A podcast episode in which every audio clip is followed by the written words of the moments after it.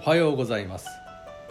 11月22日の一首一会です。五十岩歌集より藤原の頼宗。いかなれば同じしぐれにもみじする母その森の薄くこからんいかなれば同じもみじにもみじする。母その森の薄くこからん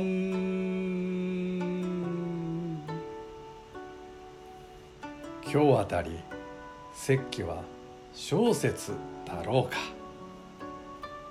北の方から初雪の便りもちらほらあるはずだ。実は今日から本格的にもみじの歌をご紹介する。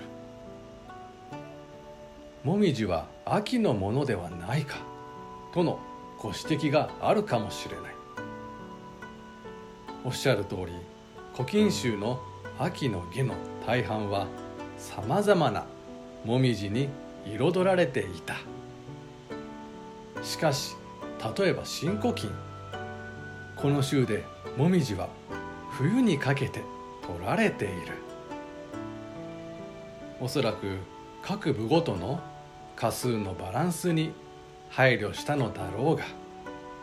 まあ実際初頭に置いた方が実感にも合う。と余談が長くなった。歌は一つのしぐれにどうして森のもみじは薄く濃く多様な色に染まるのか？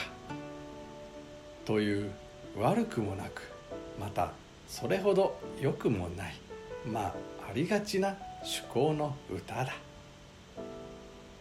以上今日も素晴らしい歌に出会いました。